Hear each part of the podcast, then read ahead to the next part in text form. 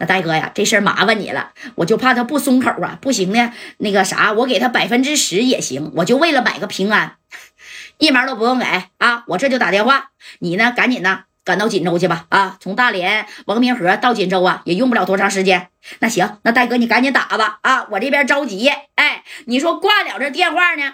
这大锁呀，开车也直奔这个锦州啊。戴哥呢，就翻出这个通讯录，哎，把电话呢是打给谁呀？大连的王平和了啊。当时这王平和就答应了，没事儿。戴哥不就是一个什么锦州的董宝军吗？啊，我怕他呀。那时候董宝军来大连，那都让我给削海里去了。啊！我现在呢，就带着我的兄弟虎豹啊，呃，还有大红啊，我们就赶到锦州去啊！我去见这个董宝军去。董宝军呢也见过我，咋的？他也得给我王平和一个面子。没事，大哥，你不用来啊，你在四九城你就听好信儿吧。哎，当即这王平和呢，那也是拍胸脯保证的，但是他想的太简单了。那董宝军是善茬子吗？人家不只是黑白通吃的主，后边那个大姐大那是更大呀！啊，没告诉们刘勇二哥那见的后边的大姐大都得叫一声梅姐的人啊！那你想呢？要不然董宝军在锦州能这么洋巴吗？哎，你等着王明和呢，买了几个兄弟啊，把大连的虎豹那家也带上了。带上以后呢，你说就一个车坐五个人啊，从大连呢开车嘣儿，哎，就来到了这锦州了。到这锦州之后啊，因为大锁二锁呢也没见过这个谁呀，王明和啊，但是初次见面呢，你看这二锁如同抓住救命稻草，啪的一下给王明和的手就握握住了啊。那啥，王哥呀，王哥。这事儿真麻烦你了啊！那个虎豹啊，要是这事儿真成了，我给你们俩一人拿三十个 W，你看行吗？哎，那大锁二锁有米儿，你开矿的能没米儿啊？两千个 W 都花出去了，对不对？哎，你看这王明和就说不用啊，都是自家兄弟，这不都是跟加代认识吗？要不是因为加代大哥的关系，那我也不可能帮你。我帮你呢，也是出于啊，哎，跟加代大哥的关系。既然呢，这董宝军啊找上你了，那我王明和呢？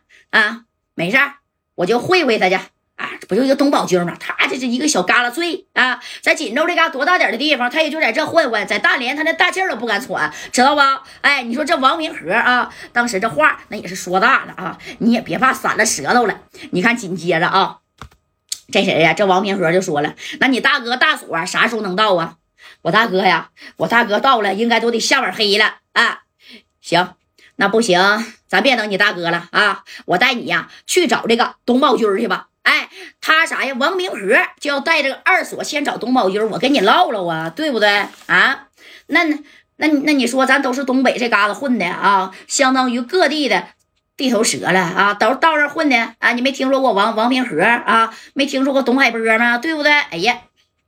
那你看啊，紧接着呢，这二锁，然后就开着车拉着王平和，拉着虎豹，就去找谁呀？找这个董宝军去了啊！但董宝军在哪呢？那就居无定所，天天就啥，收保护费，哎，然后敲这个小小炸炸啊，几乎他也不干啥正经的买卖。哎，就就是主要是收这个小保护费，人一年呢就吃的盆满钵满的啊！你看这王明和呢上了车以后，他的合计，我得找你董宝军啊，你在哪儿呢？啊，你该说不说的，这电话里边还真有这个董宝军的电话号码啊！这王明和呢，嘎嘎嘎啊，幺三九六个五八个零，啪就给这个董宝军呢就给拨过去了啊！你看这一接听，喂，是宝军吗？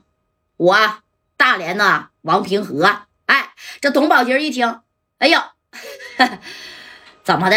咋给我打电话了？到锦州这嘎来了？是不是馋我们锦州的这个烤串了？我们锦州烤串啊，在东三省那可是出了名的。你来吧，兄弟，请你啊！我正在这撸着呢，你来吧。哎，这王明和一听，哥们儿，我不是来跟你吃烤串的啊，我有个兄弟二锁在这开个矿，你是不是讹他米去了？收他保护费还有百分之四十，兄弟。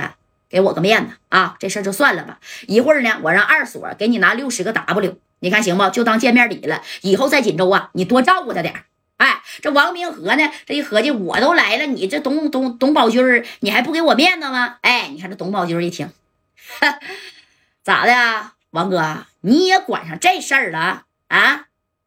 我说王哥呀，你可别忘了，这可是锦州，在大连那边。啊，你说我都有啥事儿没插一脚？你从大连，你说这么大老远的，你到我锦州来管事儿来了？你是不是手伸的有点长啊？王哥，听哥们的啊，好好回你大连吃海鲜去吧。啊，你要是来锦州撸串我董宝军啊，我招待你。啊，王平和。但是你要是来找事儿，还是说呀帮这个二所平事儿，你也别怪兄弟不给你面子啊。这个矿，那我是拿定了。第一，他给我百分之四十的利润；第二，我给他百分之四十的利润。行了啊，我也不跟你聊了，我这羊腰都烤好了，我准备开吃了啊。你看啊，这王平和当时脸唰就绿了。为啥呀？你他妈是一点面子也没给我呀！这头这二锁还在这瞅着呢，行不行啊？但是这话里边都听见了啊！这王平和也急眼了。董宝娟，你在哪儿呢？你请我撸顿串吧，行不行？我现在就过去，咱哥们见面聊。哎，这董宝军一听，行，那你过来吧。